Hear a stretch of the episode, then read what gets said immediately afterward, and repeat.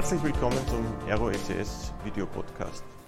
In der heutigen Ausgabe ist der Magister Rainer Will bei mir zu Gast, Geschäftsführer des Österreichischen Handelsverbandes. Herzlich willkommen. Grüße Gott. Herr Will, erste Frage natürlich stellt sich, äh, äh, können Sie sich bitte kurz vorstellen, können Sie uns vielleicht auch erklären, was macht denn der Österreichische Handelsverband? Sehr gerne. Mein Name ist Rainer Will, ich bin Geschäftsführer des Handelsverbandes und das seit sechs Jahren. Insgesamt gibt es den Handelsverband seit 100 Jahren, aber wir haben den Verband ein Stück weit aufgeweckt und äh, in meiner Zeit haben wir einen Marktanteil von 20 Prozent an den Handelsumsätzen jetzt auf fast 90 Prozent ausbauen können. Das heißt, wir sind Sprecher und Partner des Handels, überparteilich, freiwillig und unabhängig und damit ähm, sind wir für die Händler das Sprachrohr hin zur Politik, aber auch hin zu den Medien, denn die Händler wollen gehört werden, aber nicht immer selbst sprechen. Ich selbst bin gebürtiger Schladminger und bin äh, als Nachbar der Planetalstation aufgewachsen, äh, damit Steirer und habe äh, technische Ausbildung, komme aus einem Fünf-Generationen-Betrieb, Tischlerei-Einrichtungshaus äh, in, im Einstal und habe dann eine Ingenieursausbildung absolviert und später an der LSU äh, an der LSE in London und äh, an der Wirtschaftsuni studiert und äh, habe dann eigentlich auch über zehn Jahre in der Privatwirtschaft gearbeitet, dann bei einer Förderbank, dem AWS, habe den Gründerfonds äh, für Startups mit einer Dotation von 75 Millionen gegründet äh, und danach habe ich ein kurzes Gastspiel als Kabinettmitarbeiter und wirtschaftspolitischer Berater des Wirtschaftsministers absolviert. Da ich aber nie bei einer Partei war, ähm, war das eigentlich äh, nur eine funktionale Rolle, die mich dann in den Handelsverband auch gebracht hat und die sehr wertvoll war, weil man so das Schlaglicht der Interessenvertretung äh, kennengelernt hat und es ist immer angenehmer, wenn man weiß, wie die politischen Systeme auch im Innenverhältnis funktionieren. Ja, und der Handelsverband äh, agiert eben als Sprecher des Handels. Äh, sicherlich nennenswert ist eine Wettbewerbsbeschwerde gegen Amazon, die wir gewonnen haben, nachdem die Regulatoren hier lange nichts äh, zu diesem Fairplay im E-Commerce beigetragen haben. Und unser Erfolg hat dazu geführt, dass Amazon acht Geschäftsbedingungen weltweit verändert hat und damit der Marktplatz für die kleinen Händler fairer geworden ist. Äh, jetzt sind wir doch äh, schon, schon lange Zeit in einer Pandemiesituation, die gerade dem, dem Handel in sehr unterschiedlichen Art und Weisen ja getroffen hat. Vielleicht, wie geht es denn dem Handel allgemein und dann muss man vielleicht ein bisschen differenzieren in der Diskussion. Jetzt auf Corona bezogen. Auf Corona, ja. Auf Corona. Also äh, grundsätzlich ist sicher zu differenzieren, dass der Lebensmittelhandel äh, durchgehend offen halten darf, aber auch natürlich Pandemiekosten hat, die sehr hoch sind. Insgesamt äh, geht es praktisch 85 Prozent der Händler sehr, sehr schlecht. Äh, das heißt, es sind sowohl Nahversorger im Lebensmittelbereich kleine als auch den Non-Food-Händlern. Äh, so haben eben 85 Prozent aller Händler angegeben, äh, ein Drittel aller Umsätze im Schnitt im letzten Jahr im Vergleich zu 2019 durch Corona verloren zu haben und ein Dreiviertel aller Händler sagt heuer, dass die Umsätze noch schlechter werden als im letzten Corona-Jahr. Das heißt, der Ausblick ist ein drüber und wenn es einen Krisenverlierer gibt, dann ist es definitiv der Bekleidung und Schuhhandel, äh, denn die sind doppelt getroffen, sowohl von allen Lockdowns durch behördliche Sperrungen direkt, als auch indirekt, weil alle Anlässe weggefallen sind. Das heißt, wo kein äh, Museumsbesuch, Kinoaufenthalt oder äh, Vergnügung im Gasthaus äh, oder Hochzeit, äh, da braucht es natürlich auch kein Textil.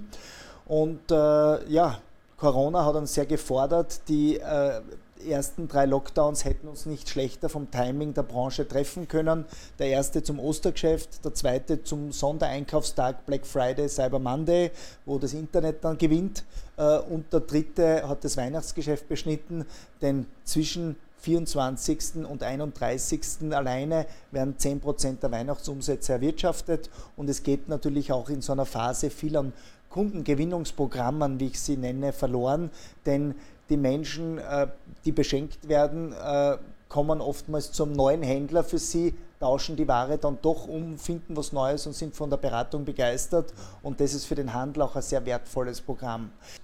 Wenn man jetzt so einen Job macht wie Sie doch seit einigen Jahren und, und jetzt würde ich mal sagen, der Handel war immer eine Konstante in Österreich und das einmal geht es vielleicht schlechter, einmal geht es besser, gibt es Challenges mit Digitalisierung und so weiter, aber grosso modo ist es ja gut und dann wird man über Nacht in eine Krisenmanager-Rolle äh, eigentlich reingestupst oder, oder, oder fällt man rein und plötzlich ist Feuer am Dach und das, man kann das Feuer nicht löschen. Wie, wie ist es Ihnen da persönlich gegangen dabei?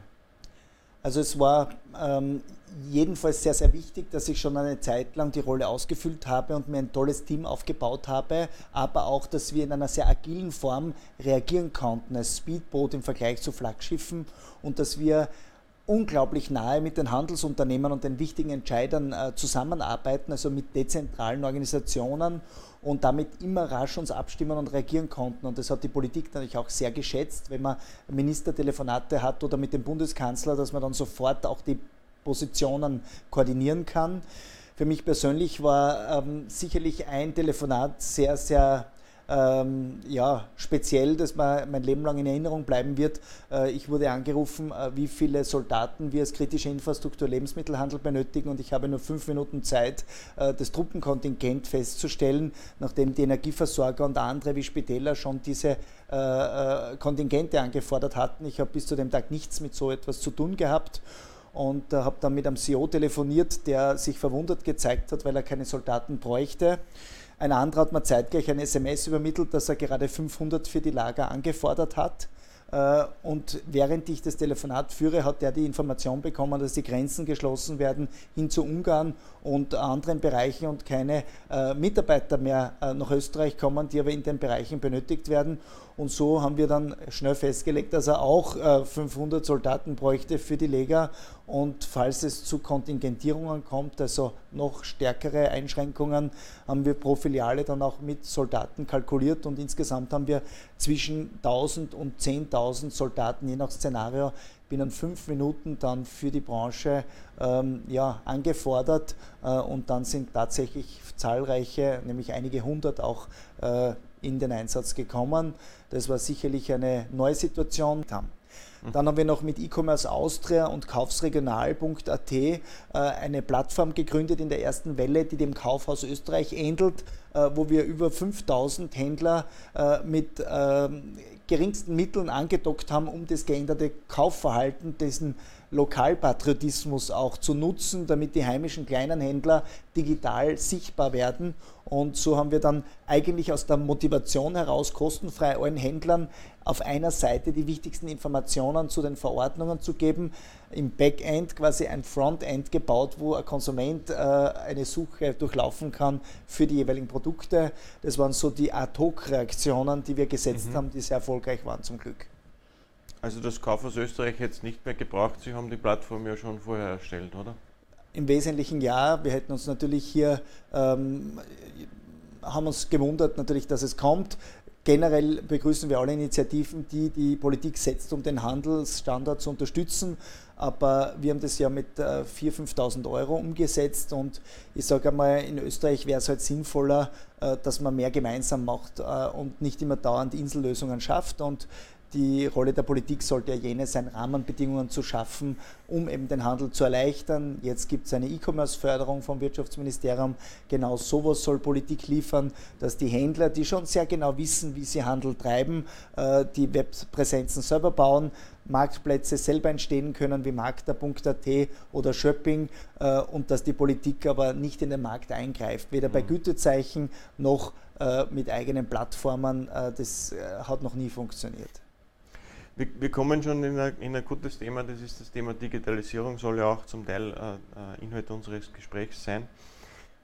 Wenn man jetzt auf den stationären Handel äh, gehen, wie schätzen Sie denn die Lage im Handel ein in puncto Digitalisierung?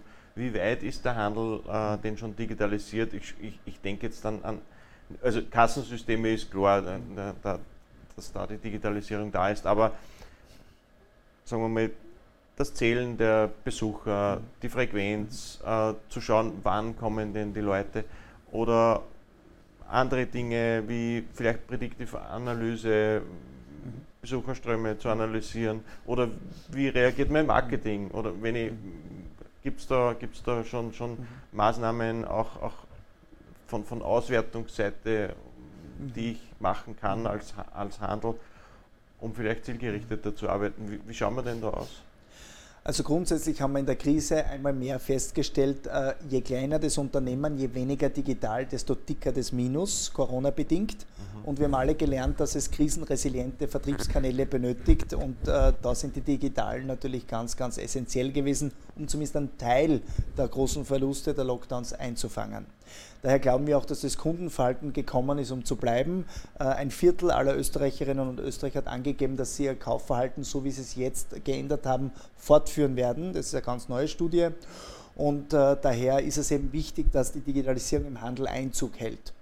Ähm, wir sagen im Groben, dass vor fünf bis zehn, circa sechs Jahren so ungefähr ähm, war der Digitalisierungsgrad bezogen auf alle stationären Umsätze bei fünf bis zehn Prozent. Mittlerweile sind über ein Dreiviertel aller Umsätze digital beeinflusst. Und es beginnt äh, vom Checkout mit einem Loyalty-System äh, und endet äh, bei der Zustellung und betrifft jede Prozess- und Produktinnovation. Das heißt, da ist enorm viel passiert aber es ist nicht alles für jeden erschwinglich, gerade für die Kleinen nicht, und es ist nicht alles für alle sinnvoll. Denn man muss immer Kosten-Nutzen-Relation äh, vorstellen. Und ähm, wir haben zum einen, was den E-Commerce betrifft, einen Benchmark entwickelt, äh, der sehr komplex ist. Der nennt sich Omnichannel Readiness Index. Mhm. Denn Omnichannel ist ja das magische Wort der Verbindung der Fläche mit dem digitalen Zwilling, dem Webshop. Und äh, wir haben hier wahrgenommen, dass die E-Commerce-Zuständigen der Unternehmen oder eben der Geschäftsführer, wenn er es im Kleinen selber macht, oftmals alleine ist. Er weiß nicht, bin ich besser, bin ich schlechter bei Checkout, bei Cross-Channel, bei äh, Kundentransparenz ähm, oder bei Mobility und Responsive am Handy. Und so haben wir ein Ranking erstellt, äh, 360 Grad, heißt Kundenbefragung, Händlerbefragung, Desk Research und so haben wir ein äh, Ranking entwickelt.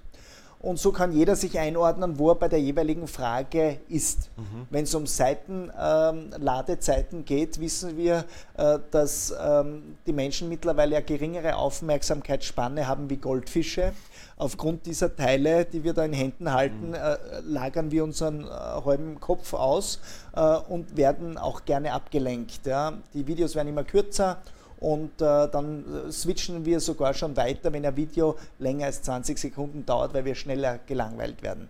Und wenn eine Ladezeit länger dauert als die Aufmerksamkeitsspanne eines Goldfisches, die länger ist als die des Menschen, ist klar, wo der Mensch hingeht, wenn er nicht serviciert wird. Und daher ist dieser Digitalzusammenhang so wichtig. Und dieses Benchmarking war deshalb wichtig, weil der E-Commerce-Player, wenn er gut ist, vielleicht eine Prämie kriegt. Wenn er nicht so gut performt, kann er sich ein Budget holen, um eben Lösungen wie von Error und von anderen einzusetzen. Und da sind wir beispielsweise schon bei der Frequenzmessung. Ähm, früher hat es von Kammern Studenten gegeben, die bei drei Punkten auf der Maria-Hilfer Straße gezählt haben. Da war aber weder für einen Modehandler Leerfrequenz einbezogen, sprich äh, jemand, der vielleicht Tourist ist und man aber nicht touristische Textilwaren verkauft oder andere Spezifikationen. Heute gibt es durch Telcos und eben Dienstleister die Möglichkeiten, schon sehr, sehr präzise äh, hochzurechnen, welche Konsumenten die Marie-Hilfer Straße entlang schreiten.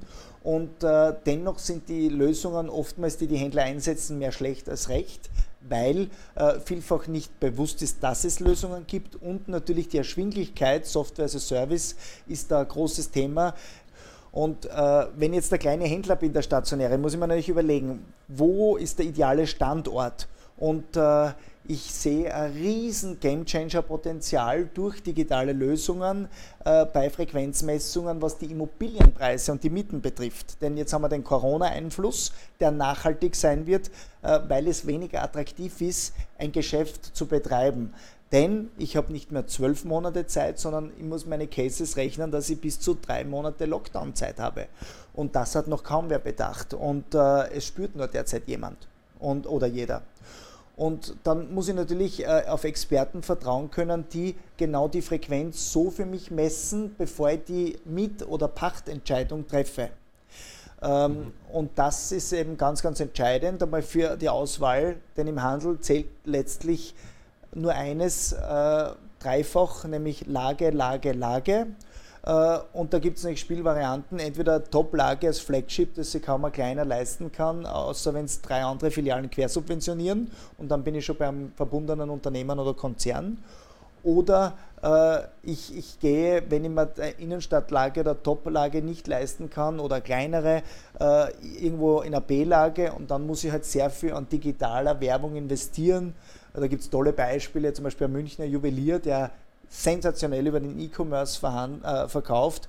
Colliers um über eine Million als Einzelstück, also durchaus heikle Transaktionen, hat sich in München beispielsweise bewusst eine B-Lage gesucht, die schon noch eine gewisse Fußläufigkeit hatte, aber der hat gesagt, ich möchte groß sein, ich muss das ausstrahlen mit schönen Fresken, äh, wie ich meine Juwel äh, Juwelen quasi äh, positioniere und die Personen, die zu mir kommen, nehmen es auf sich auch um die Ecke zu gehen mhm. Äh, und so hat jedes Geschäftsmodell eigene Spezifikation, aber ja, es ist von A bis Z äh, die digitale Unterstützung genau zu planen und die gestaltet sich halt bei jedem Geschäftsmodell sehr unterschiedlich. Also es gibt ja viele, viele Möglichkeiten, Technologie, der Wandel oder, oder die Innovation ist ja, ist ja enorm auf, der, auf dieser Seite von Tools und Möglichkeiten, die es gibt. Äh, ich habe es nur bei uns selbst gesehen, wenn man, wenn man unser Produktportfolio anschaut, es kommen immer wieder Hersteller mit neuen Ideen. Mhm. Und was ich gesehen habe, äh, zum, zum Beispiel zum Thema Indoor-Navigation, mhm. ist unglaublich gut mittlerweile.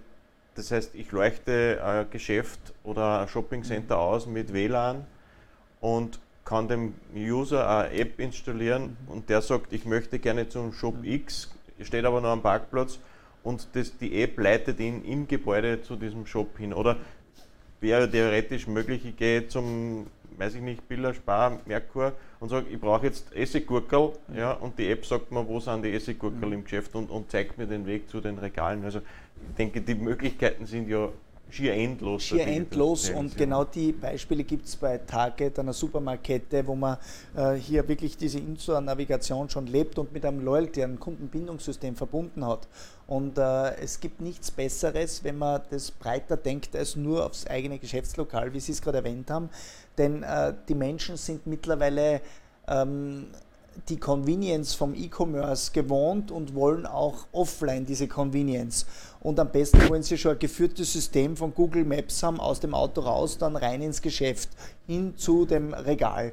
Und äh, am besten so organisiert, dass dann äh, kein äh, Kassenflaschenhals entsteht mit viel äh, an Menschen.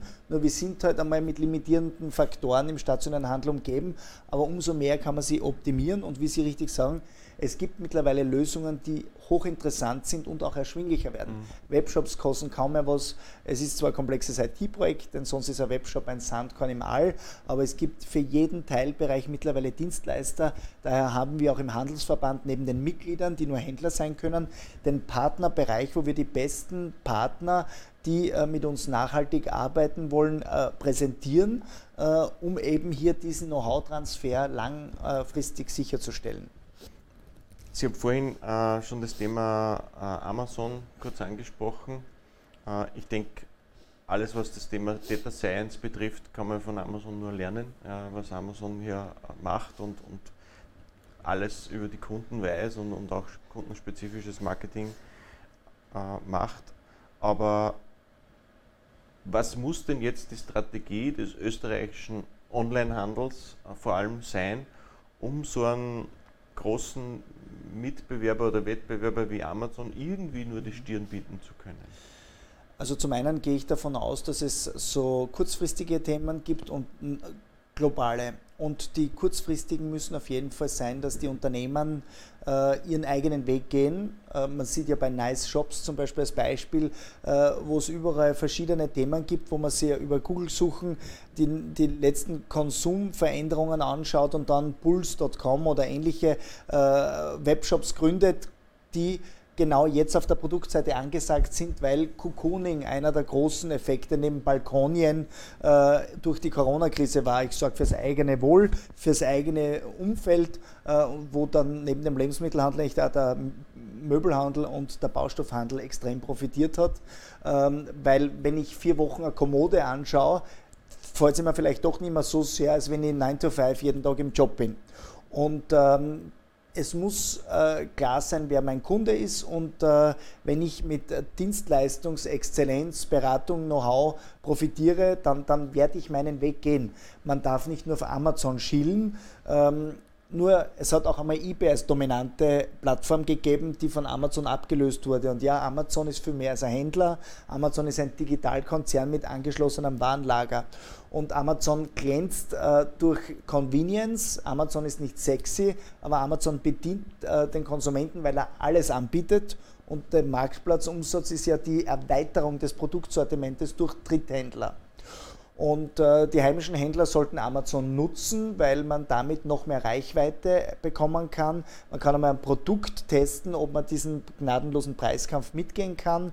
Äh, dann kann man vielleicht das mit Eigenmarken gestalten, wie mit einem Dachstein äh, oder einer Barrique-Uhr, wie es es in Obersteiermark gibt, im Enstore in Kröpming und kann dann äh, quasi umleiten in den eigenen Webshop, wo es vielleicht dann wieder andere Marken gibt die dann nicht so gut mit dem Preis kompetitiv sind, aber mit einem Beratungs-Know-how man dann den Kunden bindet. Also ich glaube, ich, glaub, ähm, ich bin einfach der Überzeugung, dass Europa auf all die äh, Themen und Herausforderungen zwischen Amerika und Asien eine selbstbewusste Antwort geben kann, indem man sich mhm. auf alte Stärken beruft. Und das ist, äh, wie es bei der Automotive-Industrie in Deutschland mit Mercedes und BMW ist, die Qualität. Nur die Qualität in der heutigen Zeit muss die Datenqualität sein.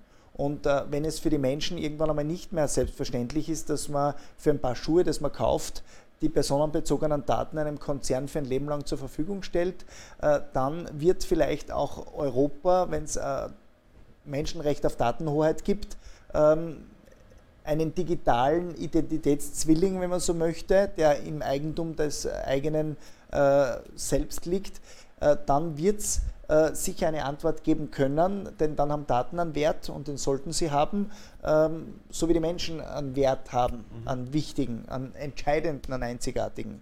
Und daher sehe ich hier enormes Chancenpotenzial, wenn wir diese, diese Möglichkeiten wahrnehmen und also erkennen. Die, die, der Appell an die Eigenverantwortung der Europäer oder an die, an die selbst, mhm. äh, sich selbst an der Nase zu nehmen und, und zu versuchen, was Eigenes zu generieren, so ein bisschen äh, äh, zurück zur Gründer, Gründerzeit im, im, im, digitalen Zeitalter, das wäre wahrscheinlich ja, höchste Zeit. Ganz ja, richtig, nachdem nach der Industrialisierung, wo die rauchenden Schlotte in Europa gestanden sind, auf die verlängerte Werkbank Asien und andere äh, Länder, Schwellen- und Entwicklungsländer ausgelagert worden sind, sind dort mittlerweile so viele findige Akteure unterwegs, die das alles selber bauen, selber Marken mhm. bauen und mittlerweile stehen wir mit leeren Le äh, Werkbänken dann da. Und deswegen sollten wir uns gerade im Digitalbereich extrem stärken, dass wir digitaler Frontrunner werden, um eben auch in diesem Spiel weiterhin am Tisch zu sitzen. Und da äh, sage ich, bitte kopieren wir nicht Amazon. Kann nur scheitern, sondern machen wir es besser und anders. Mhm. Dann werden wir besser. Ein, wenn man jetzt den stationären Handel noch einmal anschaut, Sie haben zuerst schon gesagt, Lage, Lage, Lage. Äh, ich denke, das, ist, das wissen alle, das ist klar. Aber wenn man das jetzt mit Technologie koppelt, würden Sie meinen, dass eines Tages die Virtual Reality äh, das klassische Einkaufserlebnis ablösen wird? Vielleicht leben wir in einer kompletten Animation. Man weiß es nicht, weil die wenigsten Menschen zwischen Wirklichkeit, Realität und äh, dem, was echt ist, unterscheiden können. Äh, ich denke, dass äh, die Virtual Reality äh, in sich ein Widerspruch ist, ein Oxymoron, weil äh, virtuell und Reality, das widerspricht sich. Dennoch ist es ein wichtiger Technologiebaustein, der äh, letztendlich genau ein verlängertes Warensortiment, das nicht in einem kleinen Geschäftslokal abbildbar ist, abbilden kann und damit den Kunden besser servicieren kann. Das heißt, ich sehe die hohe Chance, dass das enorme Relevanz entfaltet, sehe aber noch eine gewisse Strecke hin, äh, technologisch und in der Akzeptanz, bis es so ausgereift ist, dass es funktioniert. Also es funktioniert exzellent, aber bis es mhm. mit weniger Rechenleistung und zu erschwinglichen Preisen auch für mittelständische Händler funktioniert. Ich bin felsenfest davon überzeugt, dass wir von allen Umsätzen im Handel, äh, wo wir jetzt knapp 90 Prozent auf das stationäre Geschäftslokal vereinen, weiterhin einen sehr hohen Wert auf die Geschäfte vereinen werden, weil die Menschen den Einkauf auch als soziales Erlebnis wahrnehmen und auch neben den Zielkäufen die Spontankäufe ja genau äh, durch äh, den stationären Handel entstehen. Ähm, die Aufenthaltsdauern durch die Gastronomie verlängert werden. Da kommt dann die Gemütlichkeit in den Einkauf rein, aber der digitale Bereich wird Stück für Stück vorrücken, äh, egal ob man dann stationär kauft oder online. Äh, statt Home Address wird es dann die Mobile Address sein, wo zugestellt wird. Äh, und es wird so convenient unser Leben in den nächsten zehn Jahren werden, äh, dass wir, wenn wir das Gespräch hier beenden, uns schon alle Dienstleistungen vor die Tür bestellen können. Und äh, es wird Anbieter geben, die das leisten, leisten wollen. Und äh, die Menschen werden es konsumieren wollen. Ich glaube, ich nehme das als perfektes Schlusswort. Äh, äh, äh, danke vielmals. Eine abschließende Frage habe ich noch, wenn, wenn, man, wenn man so unter Strom steht wie Sie und, und, und, und so voller Euphorismus ist und, und, und mit unglaublicher Dynamik ausstrahlt, was macht man denn in der Freizeit? In der Freizeit. Schadming Skifahren, denke ich mal, genau. bietet sich ich, an. Nachdem ich mein Lebenspensum an Skifahren schon zehnmal verfahren habe, ähm, äh, ist es so, dass ich jetzt äh, mich freue, dass ich äh, in den letzten Wochen meinen Lebensmittelpunkt von der Innenstadt äh, auf äh, den Stadtrand verlagert habe, äh, weil ich merke, dass man die Natur, egal ob mit Lauf- oder Spaziergängen, enorm viel zurückgibt. Mhm. Und das ist meine liebste Freizeitbeschäftigung derzeit, der Wald nachdem die Denne zu hat, können sie, müssen sie draußen was tun. So ist es, absolut. Wenn man nicht mehr über die Straße gehen kann ins Wirtshaus, ist Ganz genau. schon angenehm. Danke vielmals für Ihr Kommen. Vielen Dank für die interessanten Eindrücke, die Sie uns gegeben haben. War, war sehr, sehr aufschlussreich. Alles Gute weiterhin in Ihrem Job. Wünschen wir dem Handel äh, das Beste, dass wir die Situation hoffentlich sich bald normalisieren wird, dass wir, dass wir vielleicht in einem halben Jahr nicht mehr über Themen wie Auf- oder Zusperren oder sonstige Dinge diskutieren müssen, sondern dass das Leben wieder halbwegs einen, einen Weg einschlägt für den Handel, den, man, den er verdient hat. Danke, Herr Kara von Error, für das Gespräch und Ihr Wort in Gottes Gehör.